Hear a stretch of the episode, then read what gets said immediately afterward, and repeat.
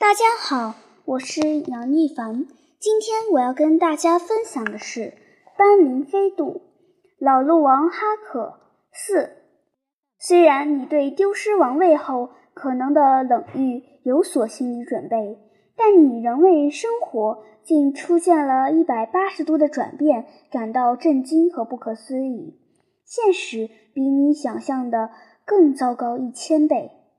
当鹿群找到了一片理想的牧场，要等别的鹿把碧绿的嫩草啃吃的差不多后，才轮得到你。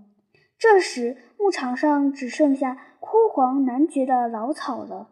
在臭水塘也是如此，非等到连母鹿和幼鹿都饮饱了，你才有资格去享用。那时，水塘已被众多的鹿蹄践踏的变成泥浆汤了。走路。你只能走在鹿群的末端，这当然是最容易遭到食肉类动物袭击的最危险的位置。睡觉，你只能睡在鹿群的最外围。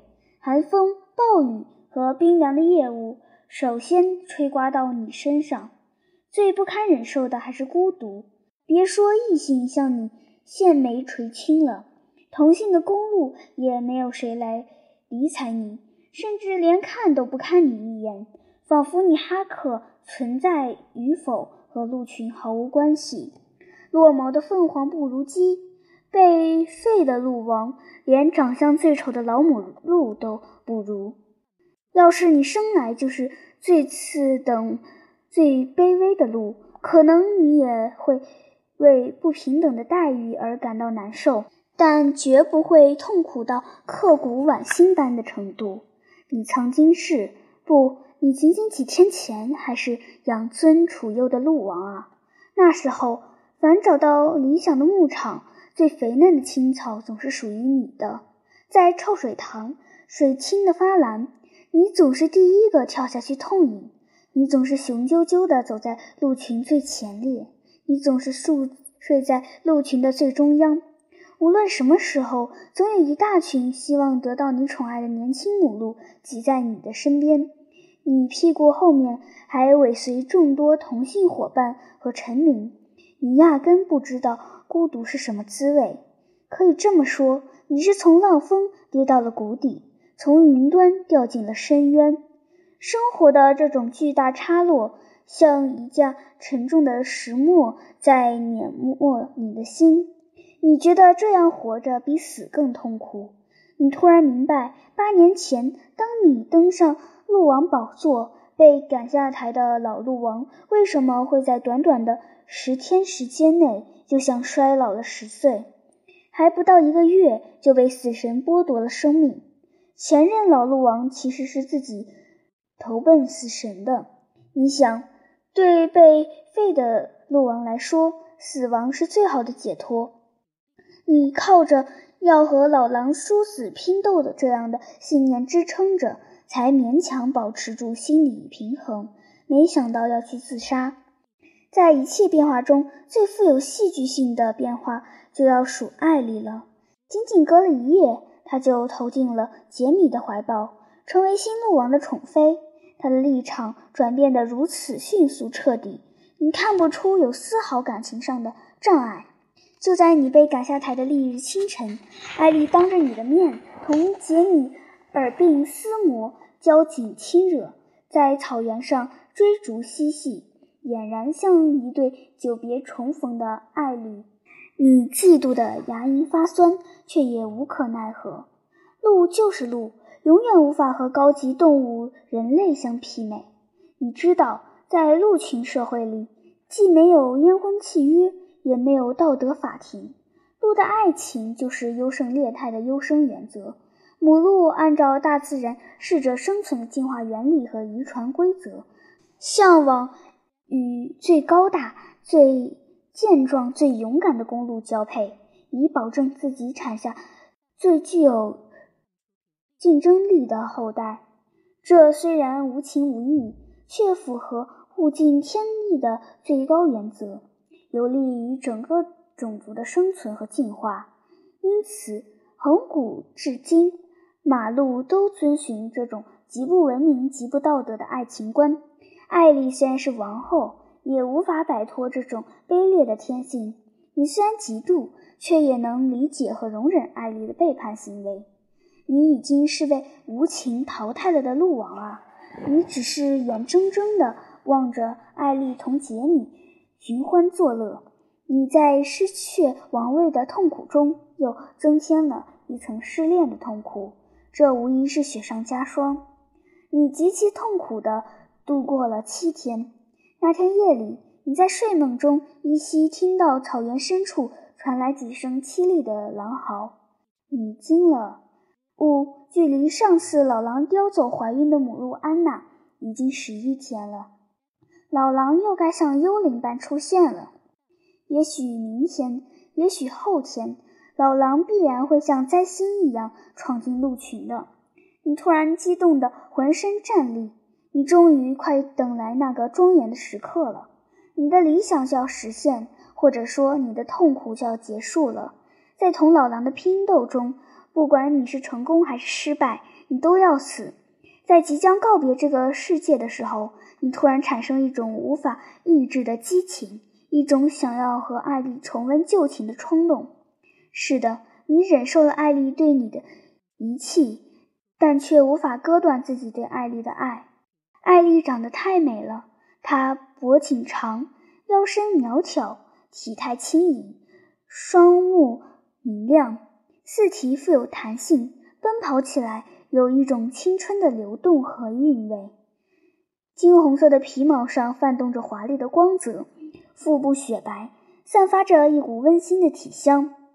你太爱它了，你觉得它身上有一种奇特的魅力，和它待在一起就像拥抱太阳一样，浑身充满一种火热的激情，产生无穷的力量。你渴望自己在和老狼拼斗前能再次得到它的亲美，这样你死而无憾了。中午，你终于等到了单独和艾丽相处的机会。杰米卧在树荫下酣息，鹿群懒洋洋地散步在小树林里。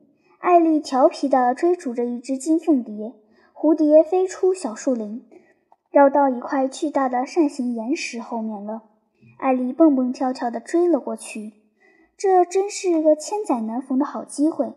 你立刻站起来，悄悄跟过去。岩石背后静得出奇，连阳光喷射和流动的声音都听得见。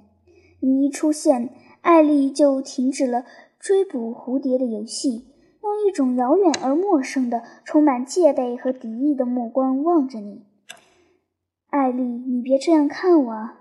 我是哈克，是和你曾经相亲相爱了整整三年的哈克呀！你不会认不出我的。来吧，艾丽，我爱你。艾丽惊慌地倒退了一步。哦，艾丽，我晓得你是害怕杰米会发现你我相会，你害怕杰米发现后会用后蹄蹬你，会用脚架折磨你。亲爱的艾丽，别害怕。你瞧，扇形岩石是一块天然屏风。挡住了杰米的视线，你放心好了，没有哪头鹿会发现我们的秘密的。来吧，艾丽，你亲热而又焦急地呼唤着。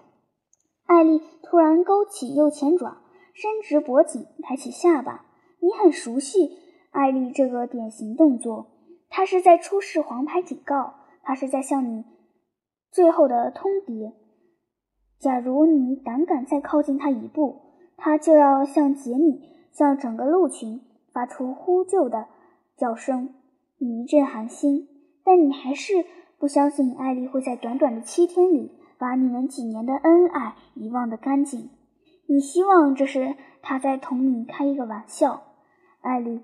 我在和杰米对峙时不战自败，你该看出其中的蹊跷的。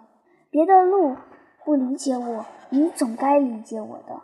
我哈克从来就不缺乏打架的勇气。我是为了积蓄力量同该死的老狼拼斗，所以才放弃王位的。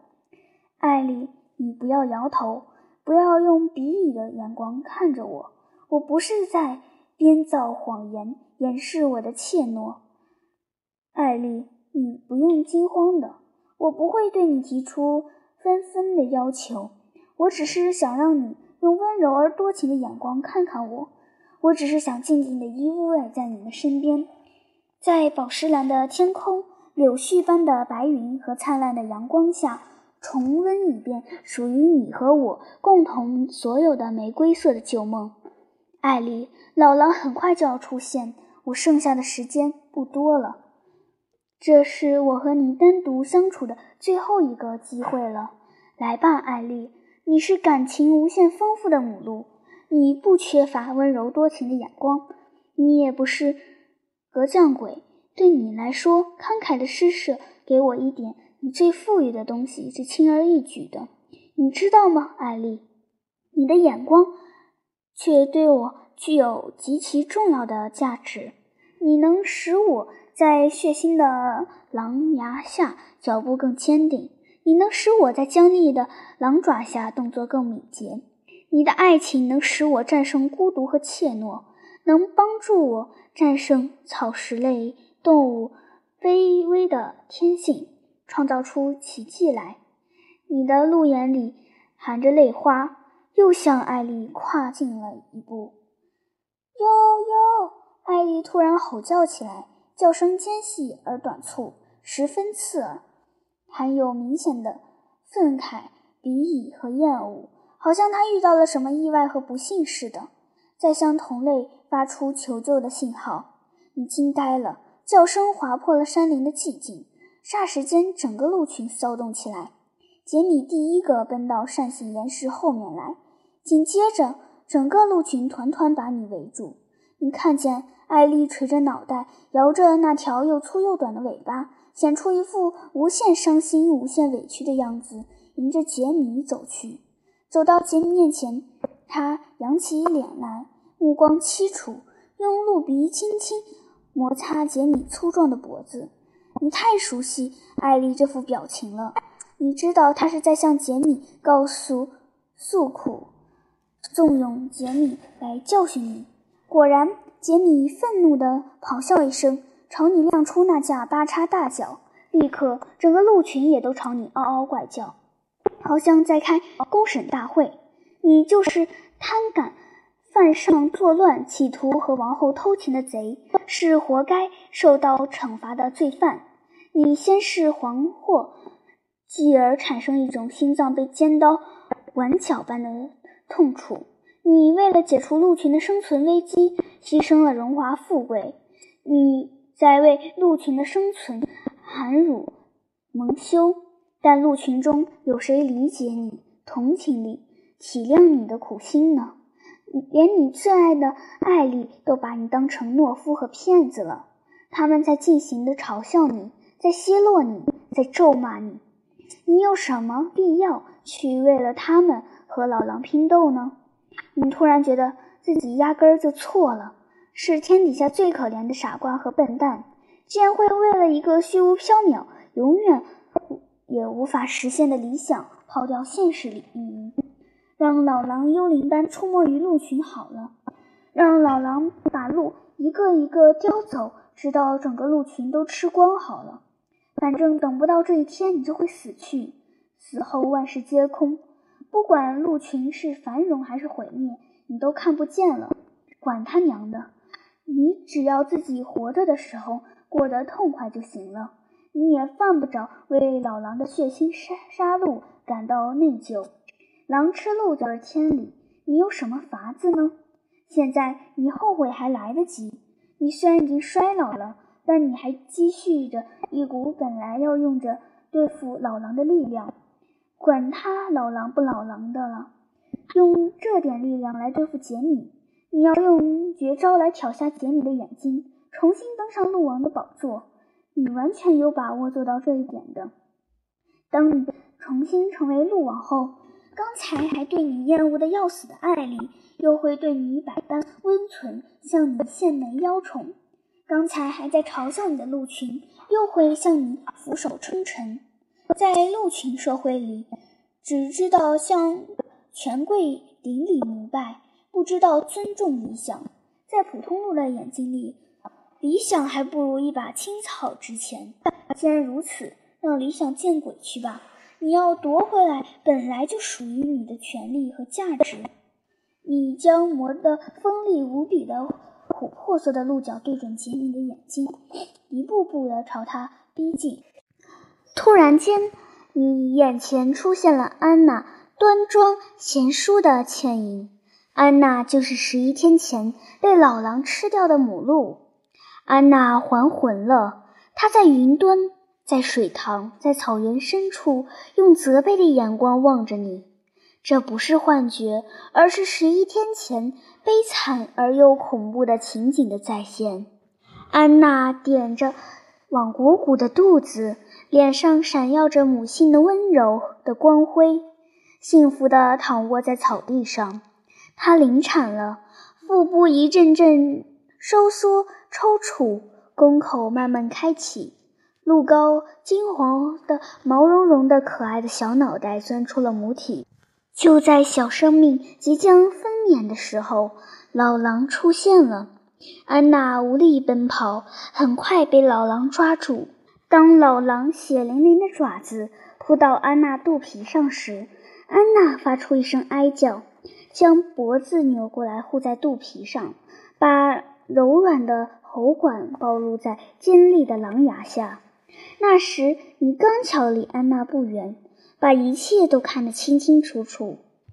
安娜并不傻，她绝对知道喉管是自己身上最致命的地方，一旦咬断，血浆就会涌流，生命就会停息。出于一种自然的本能，任何鹿在遭受食肉兽袭击时，最注意防卫和保护的就是自己脆嫩的喉管。但安娜违反了鹿的本能，安娜的哀叫也很特别，委婉而动听。与其说是在痛苦的哀叫，还不如说是在乞求的哀叫。你明白？安娜是在向老狼乞求，求老狼咬断自己的喉管，饱饮自己的血浆，从而发发慈悲，放掉自己肚子里的小生命。对安娜来说，即将出生的鹿羔比自己的生命重要多了，所以她才会扭转强烈的本能，把美丽的脖子护在圆鼓鼓的肚皮上。多么伟大、崇高而又无私的母爱啊！你也知道，老狼是绝不会发慈悲的。狼不是菩萨，对老狼来说，安娜和他肚子里的鹿羔都是美味可口的晚餐。但起码老狼可以做到这一点：即先咬断送到嘴边的安娜的喉管，然后再处置在母胎里操动的鹿羔。对老狼来说，这无非是颠倒一下吃的顺序而已，但对安娜来说，却无疑是极大的宽慰，满足了她母亲的愿望，满足了她天真的梦想，减轻了死亡的痛苦。但可怜的老狼连这点虚伪的怜悯也不肯施舍，他呲着牙，用脑袋顶开安娜的肚子，一口咬开安娜圆鼓鼓的肚皮。你看见老狼皱纹纵横的脸上露出一丝邪恶的狞笑，你明白他是故意在恶作剧。他伸出血红的、比锉刀还粗糙的狼舌，在已钻出母体的羊羔雏嫩的小脑袋上来回蹭动，羊羔发出尖细微弱的声音。安娜撕心裂肺地惨叫起来。再一次把自己的脖子扭到尾部，护在羊羔的小脑袋上。安娜的眼光已彻底绝望，她不再幻想用自己的生命来换取鹿羔的生存。她明白自己和宝贝都不可能避免会葬身狼腹的。她只是想死在自己的孩子面前，这样就不可以不看见自己的孩子遭受狼的折磨了。但狼又一次用狼头将安娜的脖子移开了。老狼在笑，老狼用爪子抠掉羊羔的眼珠子，又用狼牙咬下鹿羔的鼻子。他在肆意的嘲笑、践踏和揉捏神圣的母爱。你看见安娜把求救的眼光投向你，你垂下脑袋，避开她的视线。你没有力量去救她和她的孩子，于是安娜扬起脖子凝望天空。他还没有死，眼光却变得冰凉。他是在向苍天祈祷：假如生命有轮回，假如还存在第二次投生的话，他再也不愿做一只任狼宰割的鹿了。在生命的最后一刻，他对自己的种族丧失了信心。他为自己是一头鹿而感到羞愧和哀丧。安娜这种表情持续到终于被老狼咬断了脖子。你的心被刺痛了。你是鹿王，你理所当然应该让生活在自己统辖的王国中的每一头鹿都为自己是一头鹿，都为自己是这个种族的一份子而感到自豪的。就在这一刻，你萌生出要和老狼拼死一战的念头。难道为了虚荣的王位，为了轻巧的爱丽，你就能让安娜的悲剧重演吗？不，你就放弃自己的理想吗？就能看着自己的臣民永远为自己是一头鹿而自轻自贱、自卑自叹、自暴自弃吗？不，不，不！就在琥珀色的锋利的鹿角快刺到杰米的眼睑时，你再一次临阵退缩了。杰米追撵过来。八叉大脚挑破了你的屁股，你都没有还手。